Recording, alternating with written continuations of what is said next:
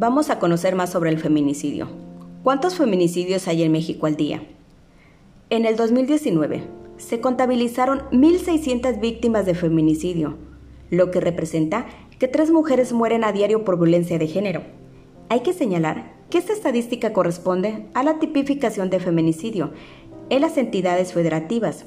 Existen organizaciones sociales que señalan que la cifra de mujeres asesinadas es mayor. ¿Cuáles son las causas del feminicidio? En México existe un alto nivel de violencia de género, la cual permea en todos los ámbitos de la vida cotidiana. La máxima expresión de la violencia contra las mujeres es el feminicidio.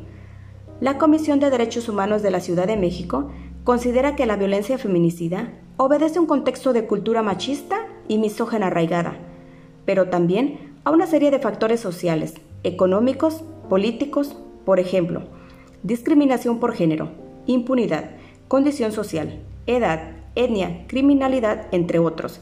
Estos factores vulneran sistemáticamente todos los derechos de las mujeres, al grado de poner en peligro su integridad y causar su muerte.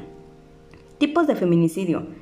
Íntimo, no íntimo, infantil, familiar, por conexión, sexual sistemático desorganizado, sexual sistemático organizado, por prostitución, por trata, por tráfico, transbofóbico, lesbofóbico, racista, por mutilación genital femenina.